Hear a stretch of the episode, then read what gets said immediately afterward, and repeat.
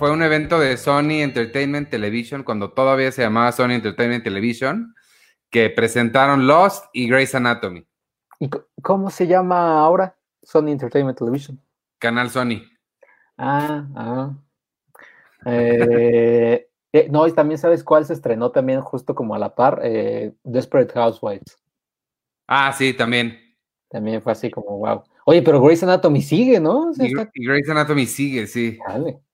Que estaba viendo, hablando de, episodios de, de, series de, doctores, vi un tweet que decía, te tienes, tienes que escoger uno de estos seis episodios o seis historias de ER, para todos los que vieron ER, con George Clooney. El episodio que dirige Quentin Tarantino, el episodio donde sale Iwan McGregor ah, y que roba una tienda, eh, el arco de Don Cheadle, que es un doctor que pero tiene eh, Parkinson y entonces pues no puede operar el güey. Eh, uno donde sale un arco de historia de Kirsten Dunst, que creo que son seis episodios. Sally Field también sale como en otros cuatro episodios. O sea, la verdad es que pero tú llegabas, llegaste a ver ER, ¿sí, no? ¿O no? No, oh. no, nunca lo vi. Pues, pues, eh, Quentin Tarantino dirige un episodio de ER y obviamente pues, salen las dos protagonistas, dos mujeres, dos de las enfermeras, doctoras, salen así con sus lentes tipo Pulp Fiction, caminando y toda la cosa.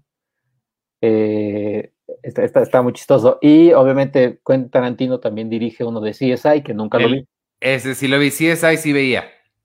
¿Y ese qué tal? ¿Estaba bueno? ¿Sí estaba muy tarantinesco? No, me acuerdo que fue una gran decepción porque justo no hace nada. O sea, es como los episodios de The Office que dirigieron Joss Whedon o J.J. Abrams, que son ambos un episodio más.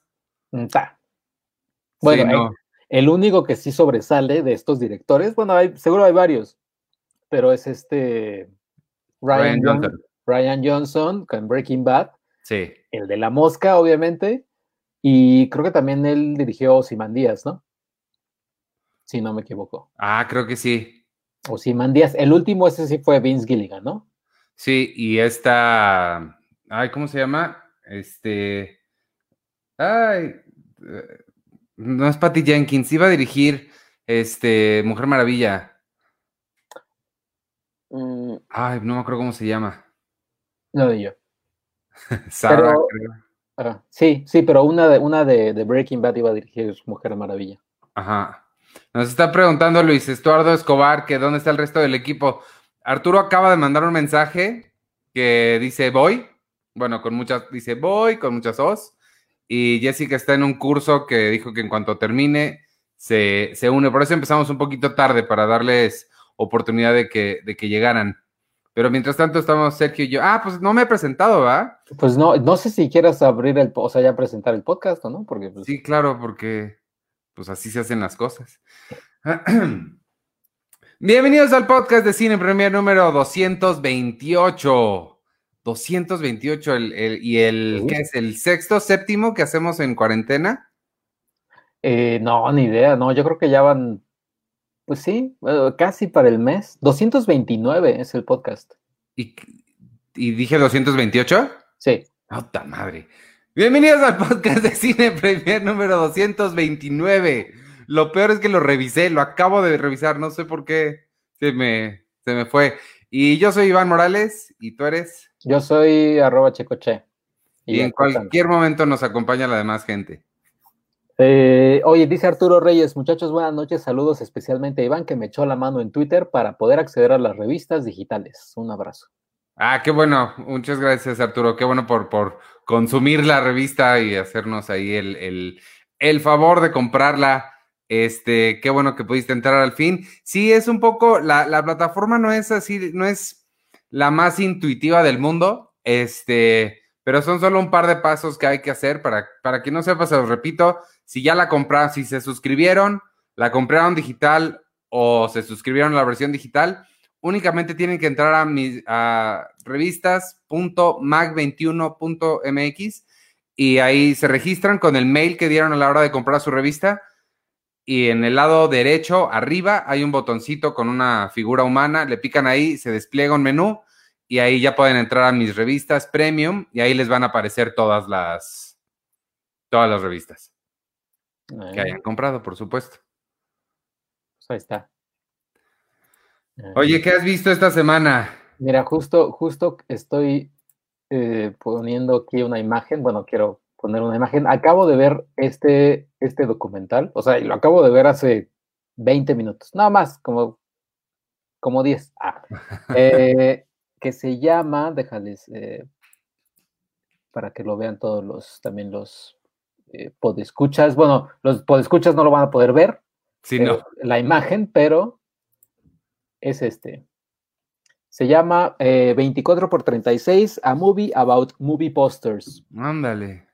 Es un documental que yo tenía muchas ganas de ver desde hace como un año, creo. Y como dice, el título es A Movie About Movie Posters. Y es eh, sus primeros 20 minutos son así una maravilla. Y yo dije, ¿dónde habías estado documental toda mi vida? Porque te explica, o la historia del eh, póster de las películas, ¿no? De, cómo empezó, cómo empezó como publicidad y eh, etcétera, etcétera. Los pósters de cuáles empiezan a decir eh, lo que el viento se llevó, Indiana Jones, Star Wars, Goonies. Que antes eran pintados. Antes eran pintados. entrevistaron al, al, al, que hizo el póster en la carátula del libro de Tiburón, que no recuerdo cómo se llama ahorita el nombre de la persona. Ajá. lo entrevistaron y que es la carátula del libro de tiburón terminó siendo el póster del tiburón, ¿no? Eh, y ya, ¿no? Y es súper interesante, como a los 25 minutos el documental comienza a, irse por un lado y es la historia de Mondo, Mondo, los, los que hacen esta, esta compañía de diseño, digamos, en Austin, en Texas, que hace pósters de películas que son increíbles, que son maravillosos, desde que todo el mundo quiere sus pósters. Ajá pero pues hasta ahí ya, o sea, ahí ya llegó todo. O sea, la historia del póster de las películas llegó hasta el minuto 25, ya después es como un comercial de, de mundo, o sea, que está padre, está interesante y ver cómo empezaron y lo que quieras, pero pues así que digas, wow, que hablen de los pósters de, de que, que, se explayen más en más pósters, pues no, ah, tocan un poquito el de vértigo y se acabó. Y no hablan como de o sea, porque daba para hablar como de mercadotecnia, de cómo se han vendido las películas históricamente.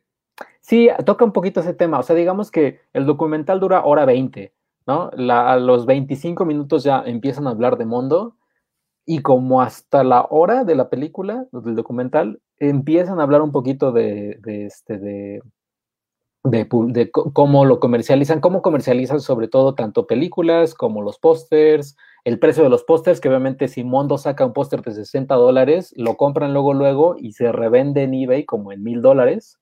Claro.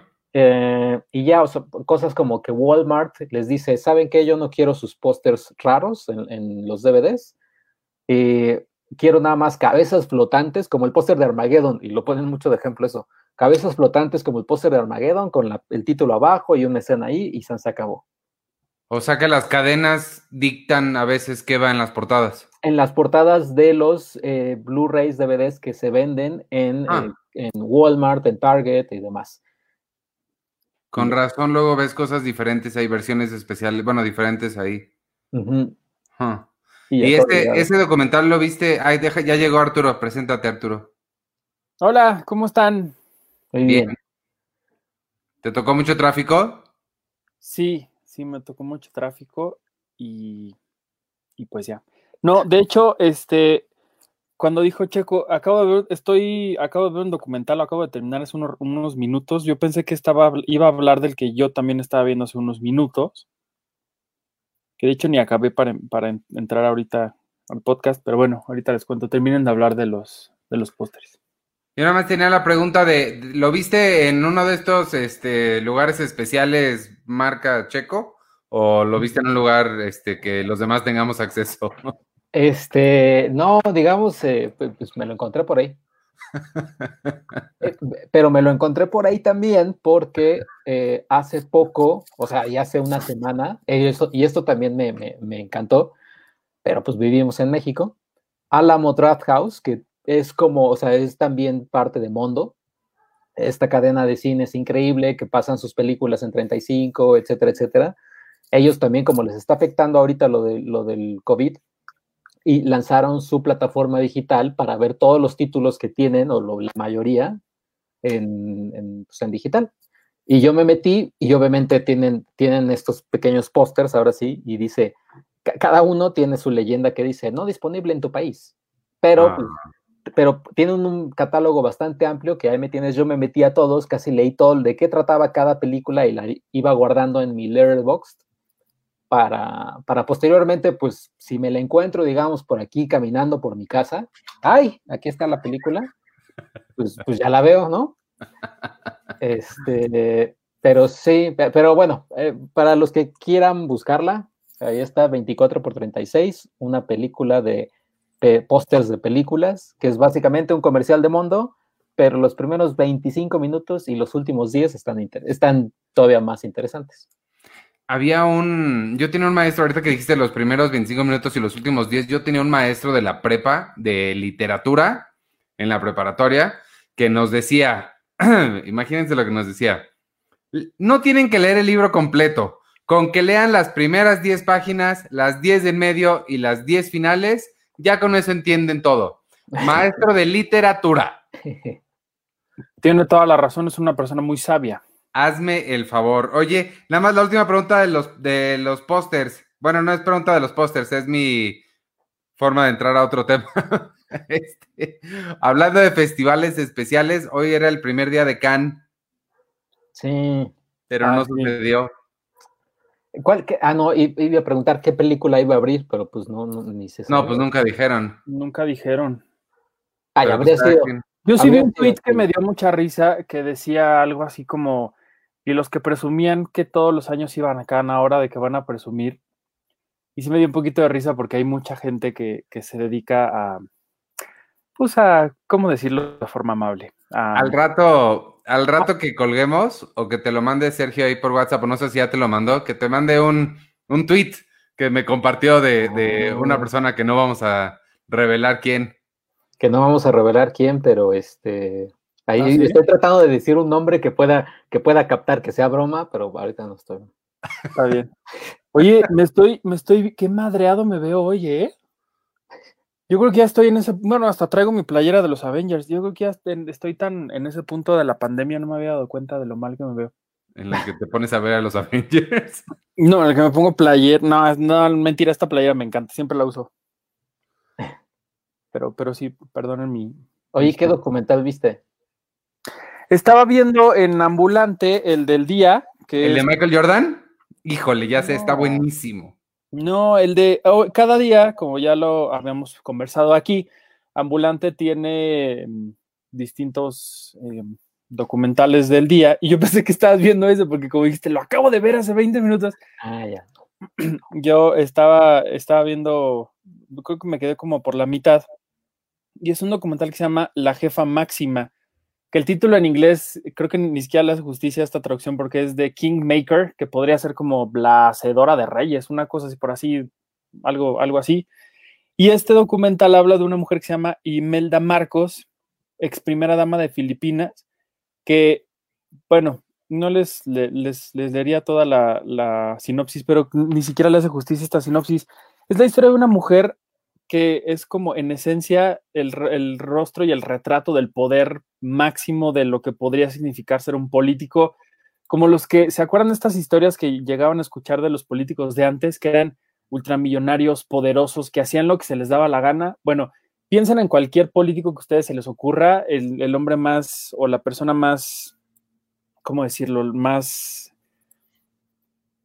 pues Mm, no sé, que le encantaban mucho los lujos y demás, y esta mujer lo supera por mucho. Me quedé en una, en una parte del documental donde ella narra cómo un día se le dio la gana de tener animales y pidió que trajeran unos animales de África y los trajeron a una isla en donde ella los quiso tener ahí, corrieron a 200 familias porque ella quería tener su propio, su propio, su propio zoológico ahí. Entonces me sorprendió mucho porque realmente esta es una mujer que estaba dándole la mano al poder tal cual, así que le podía dar la mano a, Nixon y después a, Fidel Castro y luego a quien ustedes quieran y aparte podía tener este tipo de cosas. Hay una escena al principio de la película donde ella va a un hospital y le da unos billetes a unos niños con cáncer porque es lo único que sabe hacer.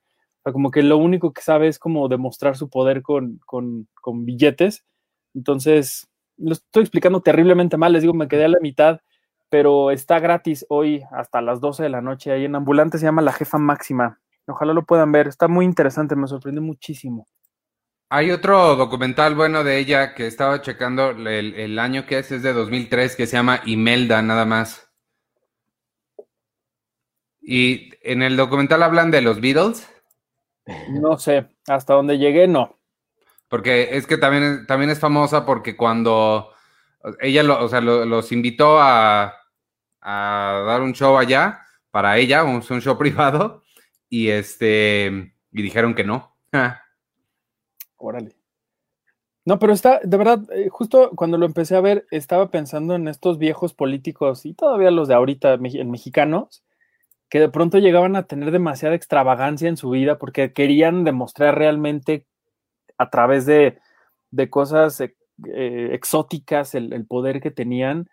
Digo, ahora que se han descubierto leones en casa de narcos o, cosas así súper extrañas en, relacionadas con los políticos, acá más bien ella siento que creció en una realidad en la que ella podía hacer literalmente eso. No lo hacía por demostrarle a la gente que quería ser o que era poderosa, sino que realmente er, era ella tan poderosa que hacía y, compraba y tenía lo que se le daba la gana. Entonces, eh, la, película, por lo que vi, también está en, siguiéndola ahí en su casa y tiene, bueno, imagínense que en vez de, por ejemplo, en vez de películas o libros aquí atrás de mí, sean pinturas mías, ¿no? Mi cara así siendo un, un rey o cosas así súper extrañas me está gustando mucho. Ojalá lo puedan ver ahorita que, que terminemos el podcast y si quieren animar a verlo. Se llama La Jefa Máxima. Oye, ¿escuchan los perros que están ladrando aquí en un vecino? No. ¿Seguro? Un poquito. Mejor lo voy a cerrar la ventana. Dame dos segundos. Pero yo no escucho nada. Bueno, sí, ya, estoy, escuchando un perrito. Ay, los perritos. Ya. Los perritos. oye, también estaba viendo otra cosa que no he terminado pero que me llama mucho la atención, que se llama Into the Night. Es una miniserie en, Netflix. No sé si escucharon de ella o vieron algo de ella. ¿Es la del avión? Ajá.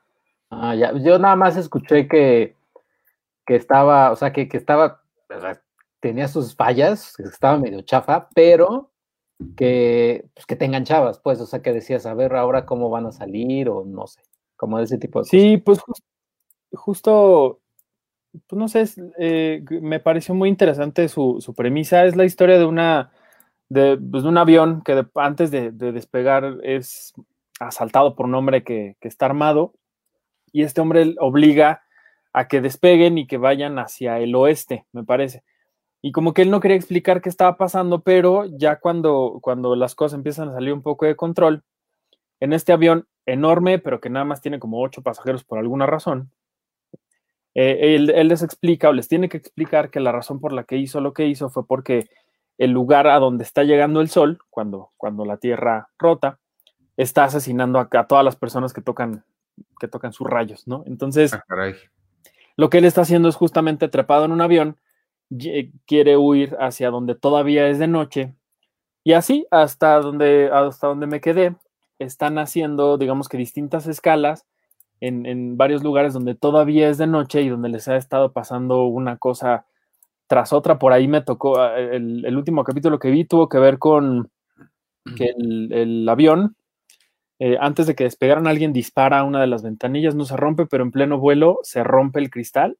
Y entonces así como en, en Guerra Mundial Z, cuando explota una, una granada y entonces así todo el mundo se empieza a agarrar porque se están yendo por el huequito así les, está pasando más o menos lo mismo y tienen que llegar a, otro lugar pues rápido porque se están acabando el, combustible y evidentemente pues ahí viene el día.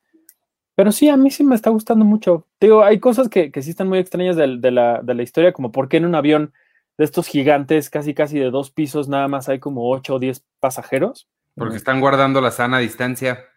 No, porque en esa, en en esa historia todavía no hay, no hay coronavirus. Pero está en el futuro. Pero sí me está gustando, véanla. Es, me parece que es, eh, es de Bélgica la serie. Es, belga. Y me llamó mucho la atención porque también cuando antes de que empezara, en, ahí en, la pantallita de Netflix, hasta arriba, donde estaba el título, decía eh, versión solamente subtitulada, eh, la salud de nuestros actores de doblaje es primordial, algo así. Ah, Yo no lo había visto. Sí, eso, eso está en otra película también hace poco que, vi. Está en, en varias ah, animes, está apareciendo, y en Breaking Bad, digo, en Better Call Saul también. Yo la que, hablando de, ahorita que estás diciendo una cosa belga, que asumo que está en francés. Sí. Este, otra cosa que está medio en francés, medio en inglés, es The Eddie. ¿Vieron The Eddie? Ah, no. Yo vi, yo vi un episodio, ay Dios mío, híjole. ¿Qué belga, Iván? ¿A poco si es, si es este... ¿Qué? Si es francés el asunto. Sí, está en París y la mitad está, o sea, más de la mitad está en francés y unas partecitas pequeñas en inglés, pero sí está, híjole, sí me pesó, sí me, me, pesó bastante. Justo estaba yo viendo, ¿qué estaba viendo que era ya tarde? Eh, ah, esa es la otra que vi, Hollywood. Ya terminé Hollywood. Que por ahí, que por ahí estaba preguntando Arturo Reyes. Por cierto, estoy por terminar Hollywood. Tiene altos y bajos, pero en general los últimos dos capítulos han estado muy bien, creo yo. Finalmente le dice otra oportunidad, Iván, o ya de plano no. No, sí, este, Arturo, sí, la, la, ya la terminé. Este, te digo que la estaba viendo, creo que el, viernes o el sábado ya muy tarde y dije, ay, está Eddie. Y me acordé. Entonces le iba a cambiar iba a dejar de ver Hollywood porque dije, ¿cuál es el punto de ver algo que no me está encantando? E iba a poner The Eddie porque es Damien Chazelle y es jazz y se sonaba bien padre. Y luego dije, no, porque quiero verla bien, quiero estar despierto, no me voy a quedar dormido. Y continué viendo Hollywood y vi The Eddie al día siguiente. Y qué bueno que no la empecé a ver en la noche porque a la mitad del día me estaba tirando la, la serie, pero tirando. Se dura, el primer episodio dura una hora y se me hizo que duró, o sea, la sentí como si fueran cuatro. Está, se me, me, pareció extremadamente lenta. Siento que no pasa nada y las cosas que pasan como que se pudieron haber resuelto si se pusieron. De estas cosas que si la gente nada más se hablara tantito, se evitarían muchos problemas. Entonces es, es, es frustrante y no, no, la verdad no me encantó. Tanto no me encantó que ni siquiera la quise continuar viendo que, no fue el caso con Hollywood, que sí, te digo que ya hasta la terminé. Eh, tampoco me encantó Hollywood, no me gustó. Sí está, creo que sí está aguantable, o sea, sí no me, no me dolió verla, digamos, tampoco es como que me obligué a verla, este, pero, pero sí, no está tan padre. Lo que se me hace muy raro para quien no sepa de qué va Hollywood un poquito es, al menos como Ryan Murphy, el creador, la está vendiendo, es una historia alterna de Hollywood en la que en la época dorada, en los 50 eh, por ahí, una mujer asciende al puesto de directora de un estudio y este, contrata a un escritor negro que pone y ponen a una actriz negra también a protagonizar una película. Ponen a personajes de la vida real que no, este, que vivieron como pues, una vida oculta en la vida real, como, como es el caso de Rock Hudson, es un actor muy famoso, pero siempre se ha sabido que era gay y él tuvo que vivir pues sin, sin la posibilidad de, vivir fuera del closet, ¿no? Este, entonces en esta serie, como es una realidad alterna, Rock Hudson de repente dice, sí, soy gay, y se besa con su novio, que sucede que es el escritor, este negro a quien le dan la, la oportunidad, y suena mucho más interesante de lo que es, porque la realidad es que a mí por lo menos me pareció, y, yo no soy particularmente, eh, pues normalmente no, estoy como siempre al frente de las causas sociales, ni de darme, incluso muchas veces ni siquiera me doy cuenta cuando hay este tipo de fallas de corrección política y demás. Pero en el caso de Hollywood me sorprende mucho, pero mucho me sorprende que no esté teniendo más críticas negativas en, términos de lo que hace con esta gente, porque desde mi punto de vista, básicamente lo que hace es decir, ay, pues si Rock Hudson hubiera tenido el valor de salir del closet, quizás así lo hubiera tratado la industria.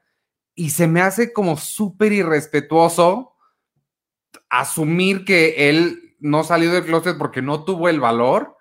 Y, lo mismo que con, con, con, todas las demás minorías que aparecen aquí en, posiciones de poder, me da la impresión de que la serie está diciendo, pues fue un poquito su culpa porque no se aventaron a hacerlo, cuando pues, las condiciones de aquella época les hacían imposible el, el, tomar ese clase de decisiones, ¿no? Entonces, sí, este, pues no sé, sí se me hace bastante problemática y me, se, me hace bien raro que no, que no esté teniendo más críticas al, al respecto.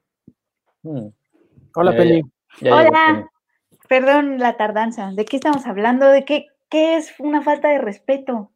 Que llegues a esta hora. no, de, de Hollywood y que Ryan Murphy ya enloqueció. Eh, oh. Sí, yo no la vi, es que la verdad no me dan ganas, tantas ganas. ¿Sabes a mí qué me pasa, qué me pasa con, muchas de las cosas que, ha hecho Ryan Murphy? O más bien particularmente de esta.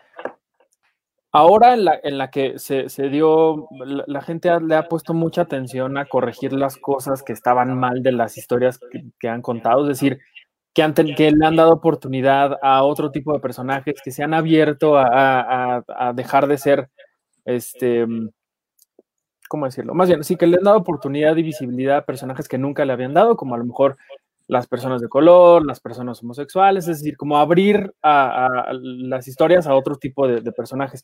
Y siento que Ryan Murphy se fue al otro lado. O sea, que ahora todas sus historias tienen que ser exactamente políticamente correctas y están diseñadas para justamente eso, o sea, construir historias que, que como que palomen todo lo que, lo que digamos que de cierta forma él hizo que fuera o que llamara la atención con todas las historias que había hecho antes, o sea, porque él empezó como en sus producciones empezó a meter como muchos, muchos personajes que sí transgredieron la, la forma en la que se contaban las cosas en, en, la televisión. Y ahora siento como que ya metió todo eso en una sola cosa y ya como que lo siento del otro lado. No sé si me, no sé si me explico. Pero ¿cuáles? Porque, o sea, justo a mí las últimas dos que vi de él, que fueron O.J. Simpson y Versace, me gustaron mucho y no, no, no veo eso que, que dice. Yo lo vi más en, las American Horror Story. Ah, es que eso no vi. Las Crime ya nunca la vi y Versace nunca lo vi porque estaba en Fox. Y creo que hasta hace poquito llegó a Netflix, pero nunca lo vi. Versace a mí me gustó un buen. Yo vi Nip Talk, de lo último de Ryan Murphy. pero ve, Nip, Talk era, es un, era un buen ejemplo porque tenía cosas bueno, después se fue a la basura horrible, así asquerosamente a la basura. Como todo lo de Ryan Murphy. Ajá, sí. Como todo lo de Ryan Murphy, que él hacía primeras, segundas, terceras temporadas increíbles y luego así. Glee es otro ejemplo de eso. O sea, como que sí transgredió mucho en las cosas que contó hace muchos años y ahorita no sé, como que ya lo siento del, del otro lado. No, no sé. Es muy raro. Pues sí, pues esta se me hace muy problemática y sí, o sea, de verdad me sorprende mucho que no, lo que he visto, he visto varias notas de otros medios que dicen cosas como, por fin le está haciendo justicia a Rock Hudson y a mí no se me hace que le esté haciendo justicia a nadie, creo que justo está demeritando el, la, la vida tan dura que debe haber llevado a alguien que tiene que pasar toda su vida dentro del closet, como diciéndole, ay, si tampoco, si nada más hubiera tenido el valor, lo hubieran tratado re bien Ah, o sea, o sea, lo que hace es juzgar con los ojos de ahorita lo que pasó en los 50. me, parece que, hace eso y no, no me encantó. Que eso, también este está llegando como a ser un poco mm, raro también en el Hollywood de ahora. Como que siento que ellos ya tienen una libertad y, y, una realidad en la que pueden ser lo que sea, que a veces siento que sí es muy, puede ser como fácil señalar y, evidenciar cosas que, pues que a lo mejor ahorita sí es bien fácil que alguien diga lo que se le dé la gana porque es libre de hacerlo y vivir la vida que ellos quieran, pero no necesariamente quiere decir que porque yo vivo así, el de enfrente o el de al lado claro. vive la misma realidad. Claro. Y la otra también es, eh, o sea, sí te demuestra mucho el la habilidad como, como storyteller, ¿no? La habilidad como, como narrador, porque Tarantino hace cosas muy similares y no me hicieron la mitad de ruido. Y creo que Tarantino tiene una forma de, tratar las cosas o una perspectiva, o no sé exactamente qué es lo que haga, pero con él funciona Django y funciona eh, una vez en Hollywood y funciona eh, Bastardo sin Gloria, que, aquí siento que, siento que no. Oye, hablando de, Netflix, me llamó mucho la atención también lo que sucedió hace unos días con el tema de del IVA, que la gente sí, sí se molestó un poco por lo que ahora va a tener que pagar que me llamó mucho la atención también la reacción de otras empresas que dijeron nosotros no vamos a cobrar eh, ni vamos a aumentar los precios y que sí da un poco la, impresión de que al ahora ellos tener que pagar algo lo están, lo están echando hacia el, hacia el consumidor eh, final. Digo que eso pasa todo el tiempo, ¿no? O sea, sube algo y evidentemente van subiendo los precios, pero Ahora lo sentí como un poco muy obvio. No sé si alguien de ustedes tres sabe más de economía o de impuestos y que nos explique. Según yo, el IVA lo tiene que pagar el consumidor porque es un IVA al consumo, es un impuesto al consumo, no es un impuesto a, a prestar tus servicios. Entonces, el hecho de que se traslade al consumidor es lo que por ley se debería hacer, pero eso sí, eso sin perder de vista que Netflix en dos años más o menos ha subido su precio como tres veces. Eh, entonces, también no perdamos de vista que sí lo ha subido por cosas comerciales y ahorita lo vuelve a subir por el IVA, pero sí lo sube de, sube la cantidad que ya había subido y que ya había vuelto a subir en, menos de, dos años. Entonces, o sea, sí es un impuesto eh, al consumo que, que le toca al consumidor. En el caso de, de Amazon, por ejemplo, dijo que no iba a aumentar sus precios, pero porque Amazon desde que, desde que entró en México ya, como tiene otros servicios, ¿no? Amazon, este, no nada más el Prime Video, ya consideraba ese impuesto al consumo. Entonces, ya en los precios de, de Amazon Prime Video ya está considerado el IVA. Y en Uber, a quien le va a hacer pagar es a los conductores. Entonces, sí hay varias empresas que no lo van a cobrar directo al consumidor, pero porque tienen otro modelo de cosas y al mismo tiempo, sí, sí es un impuesto al consumo, o sea, sí le toca al usuario pagarlo, pero también tomando en cuenta que Netflix también ha subido su precio bastante, es, en, poco tiempo, tres veces. Entonces, sí, o sea, sí, podría haberlo, según yo, han sido tres en dos años, pero, pero hay que checar eso. Pero sí lo ha subido, es decir, ahorita podríamos estar pagando el 16% sobre 99 pesos. pero no. Lo que te iba a decir, costaba 99 pesos y ahorita yo, yo voy a pagar eh, cerca de 200 y yo tengo el... Ah, porque tienes el paquete... Pues no, o sea, según yo tenía como el, máximo porque... Oigan, te hice esto. Es que dijiste paquete y, e hiciste esto y pues está, está un poco... No haber dicho plan, ¿por qué no dije plan? Y es aquí donde los podescuchas que no están viendo dicen, ay demonios, ¿qué está, ¿Qué está pasando? ¿Qué está pasando? Lo debía haber visto en vivo. Hablé de paquete, amigos podescuchas, y, hice un ademán con mis manos, nada más para compartirlo con El ellos. Paquetón. Pero pude haber dicho plan y evitarme todo esto. Gracias. No sé si lo pudiste haber evitado. Tienes el plan de este tamaño. bueno, regresando a cosas que no son albures de Penny. Yo sí tengo el que es de dos pantallas o... Dos pantallas y HD. Y HD. Y ya. Y creo que hay otros más caros que sí es 4K. y... 4K, cuatro pantallas y son 280, creo, 270, 280. Sí. pero la realidad es que ha subido mucho. O sea, sí ha subido. Lo que sí es cierto es que para el plan más básico, hasta donde entiendo, no se subió el 16%, sino solo el 8%. O sea, Netflix se absorbió parte del impacto de ese impuesto en su plan más básico. Pero sí, o sea, sí es cierto que es un impuesto que paga el, consumidor, porque es un impuesto al consumo, no a, no a los servicios, no a prestar el servicio. El, impuesto sobre la renta, eso ya es otra cosa. Sí. yo, lo único que, yo lo único que diré es, sí da coraje que te cobren, que te cobren, este, pues, eh, impuestos y cosas, pero más coraje me va a dar cuando anuncian una cosa igual o peor que La Casa de las Flores como producciones originales, ¿eh? O sea, sí ya siento que nos está faltando en México una buena, buena producción original que sea como otras tantas que hemos visto de otros países. Y aquí sí que tengamos lo que tenemos nosotros hecho aquí en México, sí me parece un poquito de, vergüenza, ¿eh? Espérate al, al, 27 de mayo que se estrena ya no, ya no soy de, ya no soy de aquí ya no estoy aquí. Iván, Iván, por, más que le gustó la película, Iván nomás no se aprende su nombre bien. Es que tiene un título que no me, no, no está, no. Pero ya no estoy aquí.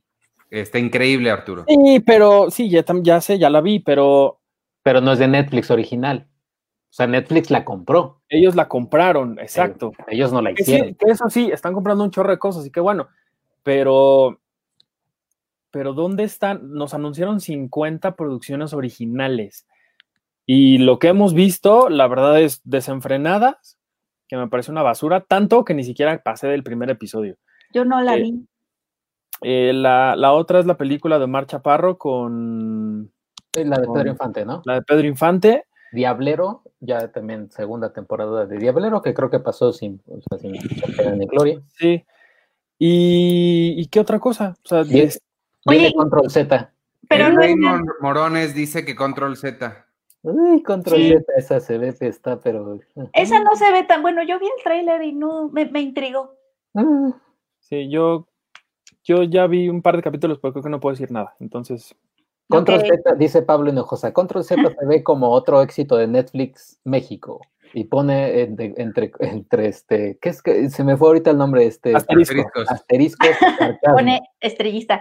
Oye, y, pero no, no hacen nuestras producciones originales basándose en el algoritmo de lo que vemos aquí. Sí, sí, sí, sí, pero por ejemplo, yo en, en mi, en mi mundo de Twitter, que es, es muy chiquito y que evidentemente no es el reflejo del mundo, eh, la gente que yo sigo, que vio, por ejemplo, la última temporada de La Casa de las Flores, dijo que, era, que había sido muy mala.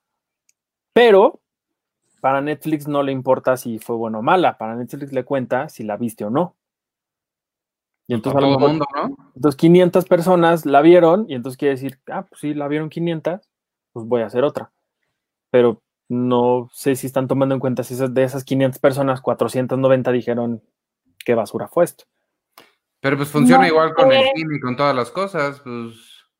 Mis papás fueron del el 20% que empezó a ver The Irishman y no lo acabó.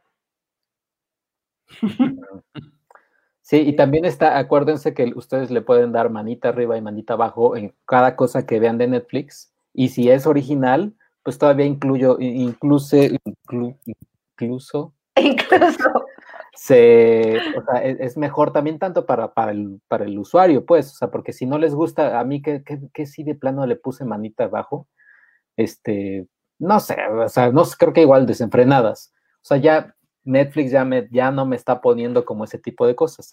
Le, le puse así un, un, pulgar arriba a Batman Inicia, que la vi, y pero también dije, le estoy diciendo a Netflix que me gusta de superhéroes y entonces Netflix va a hacer, pues, ay, vamos a hacer ahora como 40 series de superhéroes. o sea, no se trata de eso, amigo Netflix. Y si nos unimos todos un día para darle manita arriba a algo diferente. Ah, ya no estoy aquí. Yo, yo vi algo que sí les que sí quiero decir, o sea, que sí hasta dije, o sea, ¿en serio eres tú Netflix que me estás que, que, que, que me pusiste esto? Eres tú Netflix. Eh, les quiero enseñar algo que vi porque vi que, que en, o sea, tenía muchas eh, calificaciones muy positivas y es esta película que es The Half of It o se llama en México eh, está como si supieras eh, como vemos ahí, dice ganadora del Tribeca Film Festival en 2020. Eh, y la, la, película trata, es, es, una comedia de adolescentes romántica y es también cuando, porque a veces a mí me gusta ver comedias románticas adolescentes. Y es ahí cuando dices, o sea, si eres tú Netflix, porque nos ha dado películas horrendas como el, el stand de los besos o algo así que se llamó así. La de Sierra, Burgess necesita no sé qué, que también horrible. Había, había, otra de una chica alta que se enamora de un como... Eh, o sea, eran cosas espantosas, ¿no? La verdad. Eh, y tenía esta película muy buenos comentarios, la de Si Supieras, y la verdad es que sí es increíblemente buena y es increíblemente eh, tierna y, y, y, cómica, pero no, no cómica de, de tonta eh, increíblemente también no tiene ningún, ningún actor, ni de Stranger Things, ni de, ni de Noah Centinela, ni Kissing Booth, ni La Casa, de la casa de papel, ni La Casa de las Flores. No aparece ninguna cara que digas, ay, este sale en esta serie. No, o sea, ni de Orange is the New Black, nadie. O sea, ahora sí, yo pensé que la había comprado Netflix, pero la verdad es que la hizo Netflix. No sale Cecilia Suárez. No sale Cecilia Suárez, no sale Millie Bobby Brown, no sale nadie, ¿no? Salen eh, actores que pues, no son tan conocidos y, y, lo cierto es que rápidamente de qué trata, hasta la premisa es de otra, otra vez. Es, un chavo es, es medio güey para el amor y es medio tonto para expresarse. Eh, le pide ayuda a esta, a esta chica que es como la nerd y es la que le cobra a todos por hacerle sus ensayos escolares. Ah. porque es increíblemente buena escribiendo, y entonces le dice, oye, escríbele, o sea, tengo esta carta que le hice a esta chica que me gusta, y es, es una carta así tipo Homero Simpson, de, me gustas mucho, eres muy bonita. Me gustan tus labios. Me gustan tus, labios, y, tienes, eres honesta, y linda y carismática. Podrías tener las dos, pero en realidad tienes las tres características. Una, o sea, era, es un tipo muy tonto. Como Dwight, suena una carta de Dwight de The Office. Y Suena a George Lucas en el episodio 2 de Star Wars. y entonces e, ella le dice, bueno, ahora te escribo la carta. Lo que, no se, lo, que, lo que se sabe desde el principio es que a ella le gusta también la chica. Y ah. entonces, es, es, entonces ya sabemos, o sea, que ella le está escribiendo casi desde su corazón todo lo que, lo que le quiere decir a esta chica. Y ya después se intercambian celulares y ella también tiene el celular de, la chica y, se están mensajeando, pero son pláticas como, pues muy lindas, hablan de filosofía, hablan de pues, cosas que hablas, ¿no? Así. Eh, ya no les voy a contar más qué pasa en la película, pero la verdad es que sí está, o sea, sí me sorprendió demasiado cómo está bien hecha la película y, muy bonita y muy honesta y te pone de buenas la película. Ay, la voy a ver. Suena padre. Suena muy padre. Alguien ya te comentó, Checo, ahí. Ah, sí, pone. No sé si te pone González dice que ella amó The Half of It. The Half of It. Sí, no, la verdad es que sí, o sea, sí, sí te sorprende demasiado. Lo bien. Mira, eso a mí sí me gusta de, de, Netflix y por lo que creo que voy a seguir, evidentemente, mucho tiempo con ellos, porque sí pueden tener cosas muy extrañas, pero nos, nos dejan ver este tipo de películas y la verdad, el que estén comprando cosas de muchos festivales y especialmente este año de festivales que ya no se hicieron, o sea, hay varias de por ahí de, Tribeca que es que, que podemos ver, o el, mismo, este, la española está del, ay, de la cárcel, ¿cómo se llama? En el hoyo, el hoyo. En el hoyo. en el hoyo. En el hoyo. En el hoyo no, ese es el de Juan Carlos Rulfo. Ese es 2020. sí, ahí estamos en el hoyo. Y que tienen estas cosas muy interesantes. Por ahí alguien la, hace unos días nos ponía que Monos iba a estrenar ya pronto y sí iba a estrenar el 29 de mayo ahí en, Netflix. Entonces también digo, qué padre que tengan estos recursos, o sea, que gracias a la gente que ve cosas muy extrañas pueda comprar cosas igual de extrañas que, nunca hubiéramos podido ver si no hubiera sido por ellos. Pero yo lo que digo es que también en México ya va siendo hora de que tengamos nuestra, nuestra casa de papel, nuestro dark, nuestro, no sé, cualquier ejemplo que ustedes quieran poner de otros países, porque aquí también hay gente que está haciendo cosas padres, no nada más desenfrenadas y así. Bueno, está Club de Cuervos, que sí era buena, ¿no? Sí, Club de Cuervos sí, o sea, tuvo me hizo reír, tuvo una escena que me sigue haciendo reír hasta la fecha. Una segunda temporada horrenda, pero la verdad es que es muy buena y el, chiste que dice Penny sí es muy, o sea, sí es muy... Me ha acompañado para siempre, gracias. Eh, sí, o sea, la verdad es que es, es, es, buena, es un, es un producto de calidad y el primer producto ahora sí que hizo Netflix en, internacionalmente que apostó que fue en México, el, primer país, y pues ahora sí que sacaron la casta. Ya después pues vinieron otras cosas, ¿no? Sí, sí estaría padre ver una producción nacional que, que alce la barra otra vez. Sí estaría, está padre. Serializada, sobre todo. Ay, mira, menciona Eduardo García y en un mes tendremos eh, nueva película de Spike Lee. así es. a ver qué tal que hay que decir que él produce una del año pasado que fue muy buena, no recuerdo ahorita cómo se llama, que tú la viste, Iván, la sobre viajes en el tiempo. Ah, la de Meet You Yesterday, ¿cómo se llamaba? Sí, you yesterday. See you yesterday. See you yesterday, que la verdad es que, o sea, también es algo que me sorprendió de Netflix. sí, pues, yo la puse en mi top 10 del año. See you yesterday. Sí. ¿Qué más vieron? ¿Qué más vio alguien más? ¿Tuviste algo más? ¿Autobit, Penny? ¿No viste nada? Yo, yo terminé Upload, o sea, empecé y terminé Upload. No sé si ya hablaron de, de Upload. No. no. ¿Qué tal está? ¿La vieron? Pues fíjate que sí, empieza, yo tenía como mucho, tenía ganas de verla porque es el creador de The Office. Eh, obviamente, cuando la empiezas a ver, lo primero que te das cuenta es que no se parece nada a The Office, pero eso no es necesariamente malo. Yo lo que tenía miedo al, leer la premisa que, está situada en 2035, en, en un futuro donde ya existe la posibilidad, bueno, ya tenemos programadores que nos han creado un cielo artificial que es la nube, a donde puedes elegir irte en lugar de morir, suben como tu mente, tu personalidad, todo, lo suben a la nube, a un cielo programado, y hay diferentes cielos, ¿no? Está el cielo eh, de, la serie que se llama Lakeview, eh, hay, cielos para gente, o sea, obviamente pagas, ¿no? Es como estar como en un asilo por toda la eternidad esperando a, tu familia a que se te una al morir, eh, pero todo el tiempo pagas esa estancia y te dan a entender conforme pasa la serie, eh, hay una crítica ahí como de, clase y obviamente al capitalismo, etcétera. obviamente la gente que no tiene dinero no puede costear irse a, este, a estos cielos, ¿no?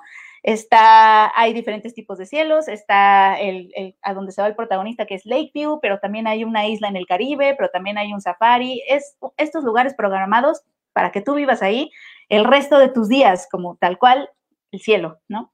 Y lo que yo tenía miedo de, de esta serie es que fuera demasiado fantasiosa o que estableciera reglas en su mundo que no, que, y que luego no las, no las cumpliera, ¿no? O sea, que, estableciera reglas que ni la, ni la misma trama respetaba, pues que fuera demasiado fantasiosa o demasiado alejada, demasiado futurizada de cierta forma, ¿no? Este futuro como locochón de carros que vuelan y no sé, como que se sintiera muy lejana.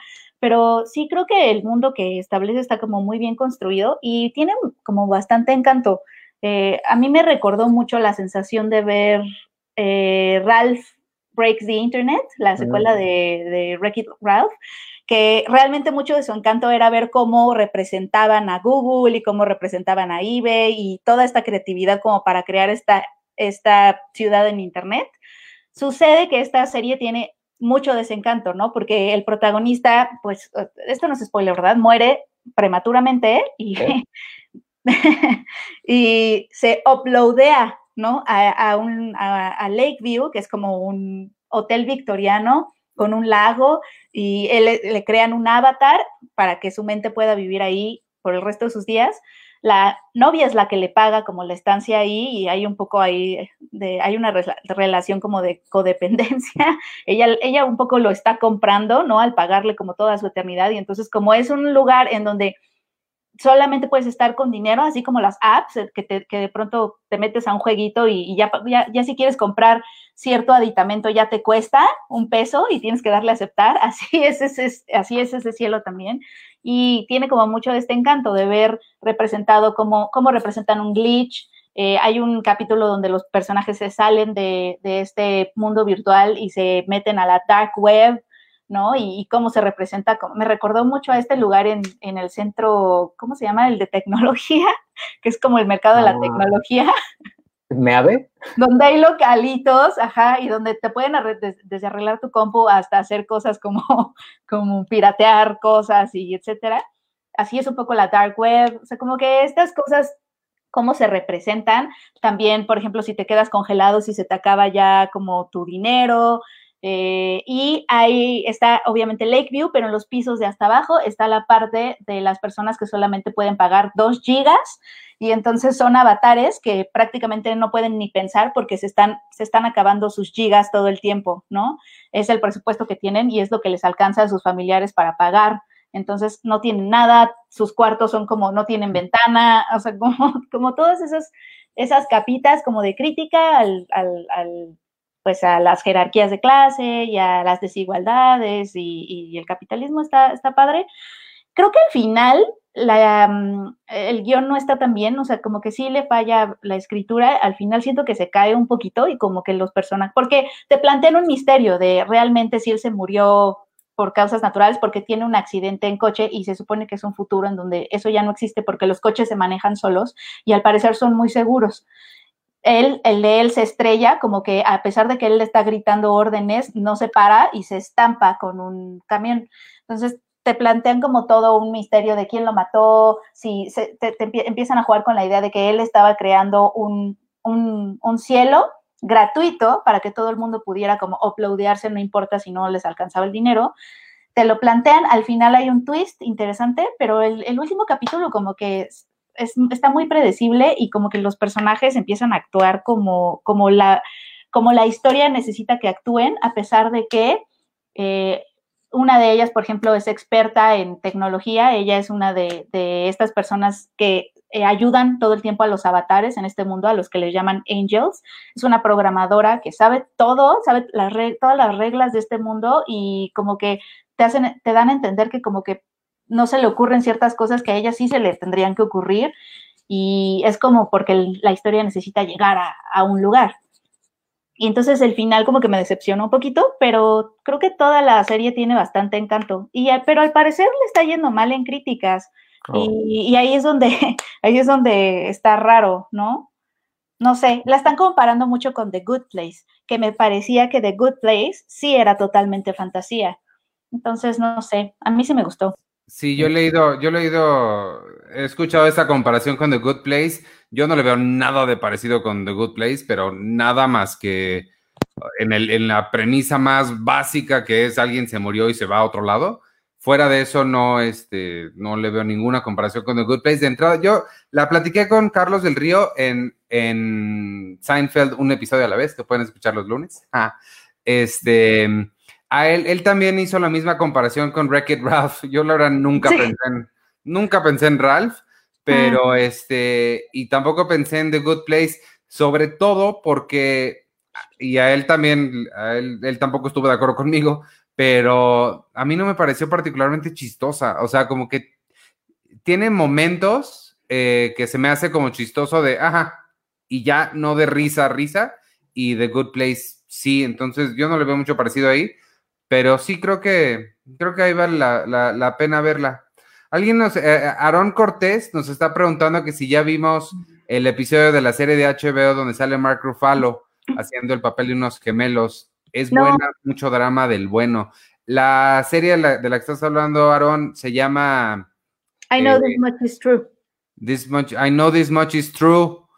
Eh, yo no la he visto, no sé si algunos de ustedes ya la vio, pero Susana, nuestra editora web, la vio y dijo que no le gustó nada. Sí, eh, no sé, yo, yo creo que la, la, la veré, creo. Oye, Iván, te quería, eh, igual y tú, ya, y tú ya viste esta película que vi.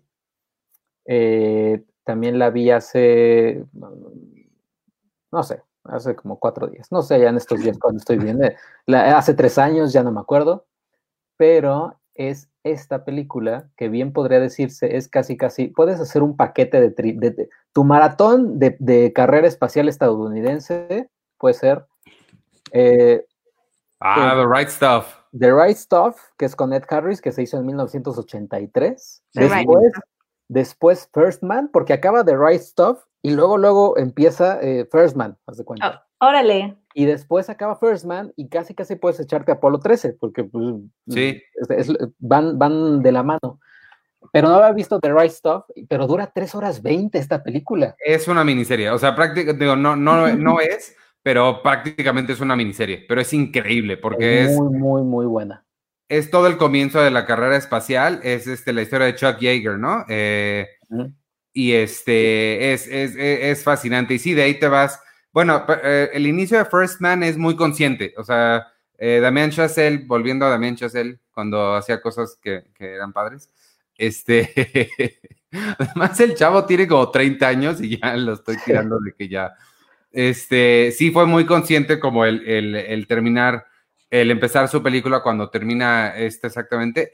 Eh, The Right Stuff es una de las, de las películas seminales de, de, pues, de, la carrera espacial. Entonces, cualquier película que tenga que ver con eso, casi siempre hacen referencia a, The Right Stuff. Y eh, Christopher Nolan menciona mucho The Right Stuff para Interstellar. O sea, porque sí es una película que, que, y que yo, no, yo no sabía tanto de su existencia hasta que, hasta que empecé a investigar sobre, sobre estas películas de Christopher Nolan que, que recomienda. Y The Rest of sí salió, salía muy a la conversación. Y bueno, ya cuando la terminé de ver, después de, de tres semanas y media de verla, sí, sí, sí está, está muy buena. Y hay que inventarnos una nueva forma de medir el tiempo en este corona minutos o algo así, porque. y también otra que, otra que vi, que esa también está en, esa está en iTunes, que pueden, en iTunes Estados Unidos la pueden, la pueden comprar ahí.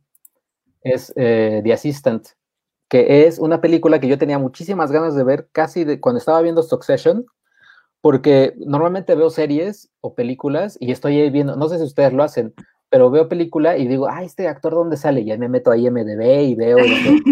y eh, estaba viendo Succession de HBO y eh, salen como cuatro personajes de, de, esa serie, salen en esta película, no de protagonistas, pero, pero aparecen ahí en esta película. Que esta película es directamente, es, es tal cual el, eh, el, el, Me Too Movement, eh, cómo se vive o se vivía antes de que fuese, saliera todo el boom de, Harvey Weinstein es una asistente que está en un estudio, en una agencia de Hollywood y, y obviamente ella como está, como se está empezando a dar cuenta que su jefe, que es casi casi un Harry Weinstein, que su jefe sí pues hace cosas que no están tan padres.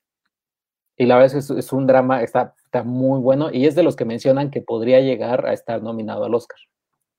Uf, yo la quiero ver, estuvo en la Berlinale, ¿no? Estuvo creo que en la Berlinale y, y bueno, es que sí tiene, o sea, sobre todo tiene una, una escena que es el, el, la pirámide de toda la película, que no, no, les voy a contar cuál es.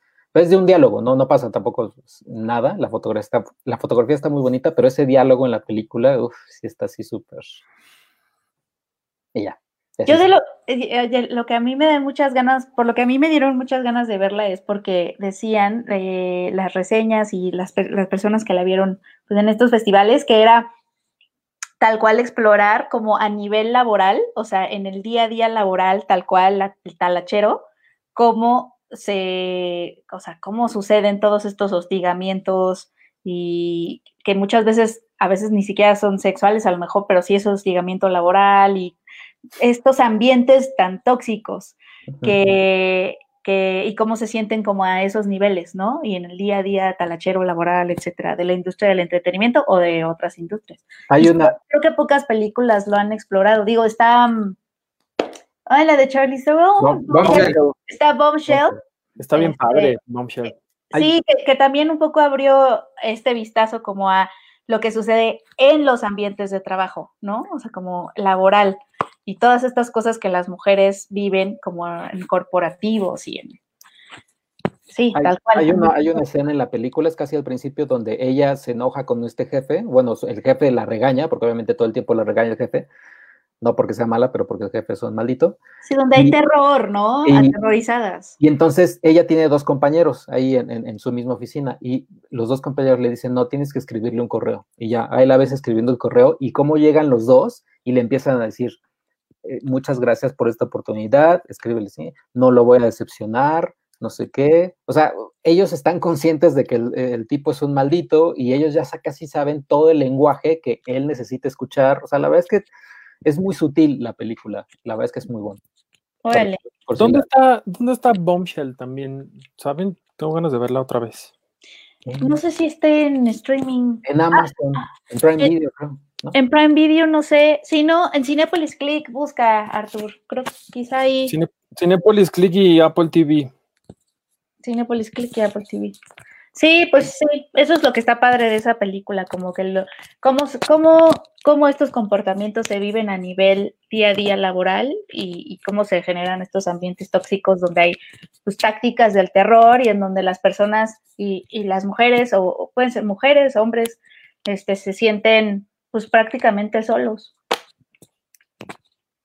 Uh Aaron Cortés otra vez y Gabriel Alexander están hablando de Ozark. Eh, yo vi la más la primera, la primera temporada de Ozark, me gustó muchísimo. La segunda estoy tratando de pensar por qué la dejé de ver. No fue culpa de la serie, nada más la dejé de ver porque algo pasó y se me olvidó que existía, yo creo. Pero sí está bien padre Ozark. Tengo que, tengo que retomarla. Y por lo que he escuchado, esta última está bien buena. Y la protagonista de The Assistant aparece en The Ozark, eh, en The Ozark, en Ozark, y dicen que también ella se roba mucho de la temporada.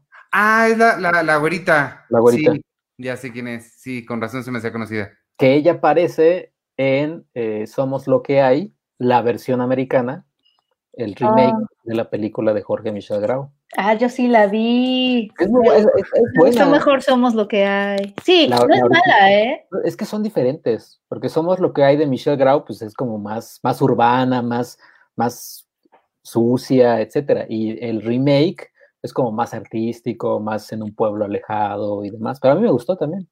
Cuando dijiste somos lo que hay, te juro que pensé que hablabas otra vez de ya no, ya no soy, ya no estoy aquí.